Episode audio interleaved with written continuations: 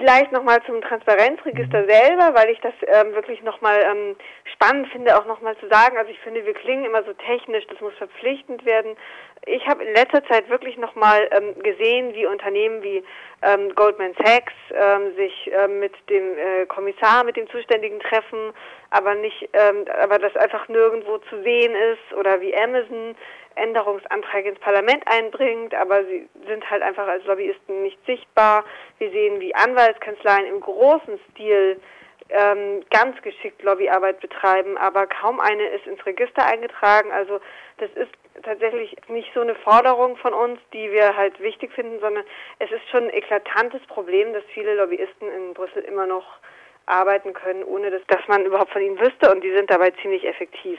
Nun ist es so, dass davon die Rede ist, dass dieser Prozess nun einen Abschluss findet. Inwiefern findet dieser Prozess denn nun einen Abschluss? Es gab eine gemeinsame Arbeitsgruppe aus Parlament und EU-Kommission. Die beiden äh, haben jetzt seit September getagt äh, und eben überlegt, welche Verbesserungen an EU-Lobbyregister vorzunehmen sind. Und das hatten sie sich sozusagen vor zwei Jahren, als das Register eingeführt wurde, sozusagen in ihre Vereinbarung reingeschrieben, dass sie diese Überprüfung machen und ähm, dass dazu eben auch die Frage gehören soll, gibt es dann ein verpflichtendes Lobbyregister?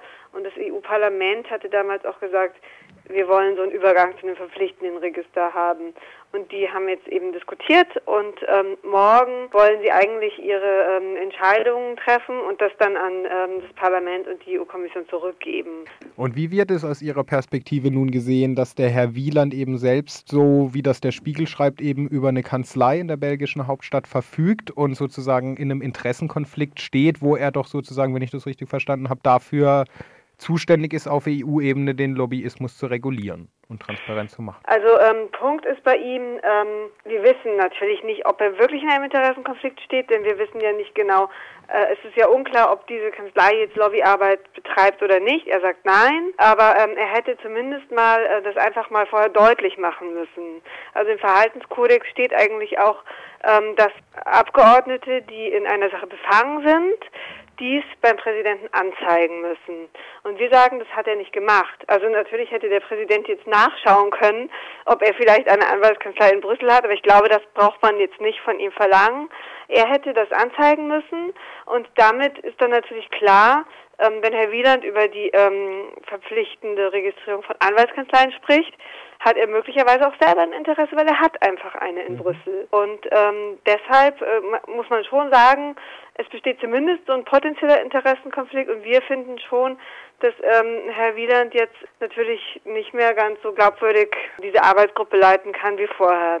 Die Grünen haben ja auch eine Beschwerde verfasst. Ich glaube, der Herr Schulz hat schon angezeigt, dass er äh, aber die Arbeitsgruppe jetzt bis zum Ende leiten soll. Also es sieht dann so aus, als ob er die erstmal weiterleiten wird. Ja, und wird ja oft genau. so argumentiert, dass man das nicht als einen Grund für einen Rücktritt sieht. Richtig, ja. Ja, so wie Sie ja auch auf Ihrer Homepage schreiben, dass zum Beispiel Herr Friedrich äh, angesprochen auf die Transparenz der Parteienfinanzierung ja antwortet, dass das ja alles transparent geregelt sei und sozusagen diese Debatte um die Großspenden von BMW eigentlich auch überhaupt nicht mehr Thema sind. Dann geht leider alles weiter wie bisher. Das muss man sagen. Also ähm, die letzte Bundesregierung hat da wirklich sich so gar nicht von rühren lassen. Genau, da gab es ja mehrere Skandale, die sind aufgepoppt und dann gab es mal ein bisschen Aufregung und dann haben sie sich, glaube ich, darauf verlassen, dass sich das schon widerlegt.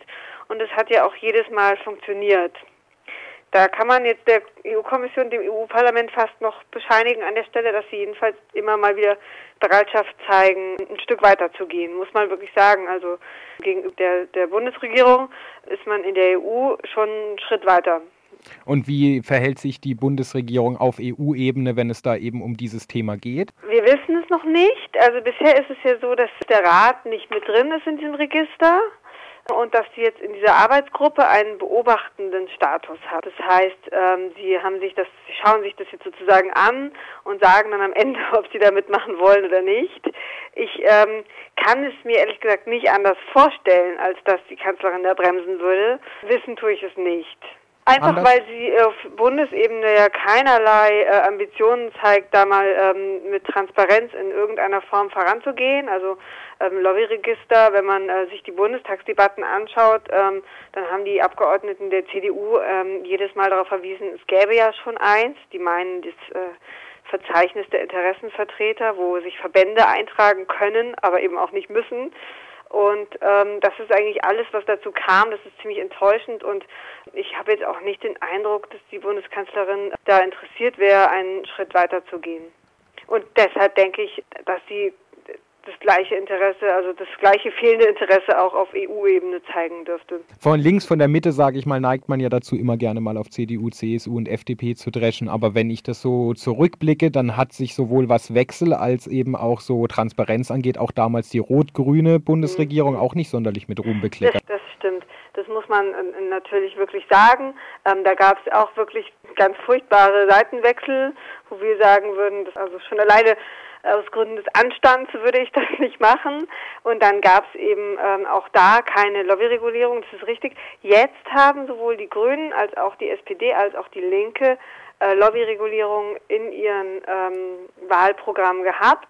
Das kann zum einen daran liegen, dass das Thema sozusagen erst mehr und mehr aufgekommen äh, ist zum anderen kann es auch, ähm, naja, sie sind natürlich auch Oppositionsparteien. Man muss allerdings eins sagen, was die Nebeneinkünfte der Abgeordneten betrifft, da hat, haben da Rot und Grün ähm, Regelungen beschlossen, die schon mal deutlich äh, über das hinausging, was es vorher gab. Was ich ja auch spannend finde, ist, wenn Sie dazu noch mal ein bisschen für die Zuhörer erzählen können, Ihre Studie, die die Dominanz von Unternehmen in EU-Expertengruppen äh, belegen. Um was für mhm. Expertengruppen mhm. handelt es sich da erstmal? Es ist so, dass die EU-Kommission ähm, zwar immer als bürokratisches Monster rüberkommt, aber für die vielen Gesetzesinitiativen, ähm, die sie, ähm, mit denen sie sich befassen muss, hat sie eigentlich ähm, bei weitem nicht genug Fachpersonal. Also was macht sie?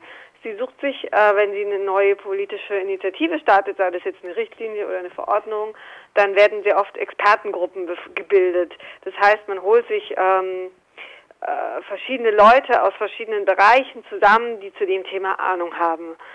Aber ähm, es ist so, dass wir zeigen können, ähm, generell die Industrie hat sehr häufig die absolute Übermacht. Ich glaube, es gab von 15 Nichtregierungssitzen in der letzten Expertengruppe neun Plätze, die gehörten der Autoindustrie und dementsprechend war auch das Ergebnis. Und diesen Mechanismus beobachten wir in sehr vielen Expertengruppen. Das haben wir schon sehr, sehr häufig kritisiert. Ähm, es war auch äh, sehr brisant beim Thema ähm, Bankenregulierung nach der Finanzkrise. Äh, auch da kann man sagen, eigentlich haben die Banken, die ja die Krise mitverursacht haben, auch mit darüber entscheiden dürfen, ähm, welche Regelungen danach in Kraft gesetzt werden. Und das ist natürlich völlig absurd. Mitbestimmen ist das eine. Also wir sagen überhaupt nicht, sie dürfen da gar nicht drin sitzen. Aber die Dominanz, die wir häufig beobachten, die ähm, ist wirklich ähm, absurd. Denn man muss sagen, diese Expertengruppen haben sehr viel zu sagen bei der ähm, bei neuen politischen Initiativen. Diese Ergebnisse sind oftmals durchaus erste Pflöcke, äh, wie so eine Richtlinie aussehen kann. Die, die Regel im Lobbyismus ist ja, je früher man dran ist, umso besser. Mhm. Wenn man es erstmal geschafft hat, in so einer Richtlinie sein Interesse reinzuschreiben, ist es gar nicht mal so einfach, das wieder rauszuholen, raus genau rückgängig zu machen. Und da kann es einfach nicht sein, dass so viele ähm, Expertengruppen dann von der Wirtschaft dominiert werden. Das ist ein Problem. Ja, als letzte Frage, was lässt sich gegen dieses Problem tun? Was vertritt Lobby Control da für eine Position? Wir stellen da eigentlich zwei Forderungen. Zum einen, sie müssen, es, es soll eine ausgewogene Vertretung geben. Also sie sollen dort auch sein, aber eben ausgewogen mit anderen Interessenvertretern. Und das Zweite ist, was die EU-Kommission auch sehr oft macht, Sie äh, lädt neutrale Experten ein. Ähm, die kommen dann aber auch aus den Unternehmen. Klar, logisch, die haben natürlich viele Experten und die muss ja, die EU-Kommission muss ihre Expertise irgendwo herholen. Aber ähm, es ist natürlich schwierig, diese Leute dann als neutrale Experten zu labeln, wenn die letzten Endes doch irgendwie von Daimler oder BMW kommen und man sich schon immer fragen muss, ob sie jetzt eigentlich so neutral da drin sitzen, wie man es gerne hätte, oder ob sie doch auch gleichzeitig immer das Interesse von ihrem Arbeitgeber vertreten müssen. Das war Fokus Europa von Radio Dreieckland. Produziert mit finanzieller Unterstützung des Europäischen Parlaments.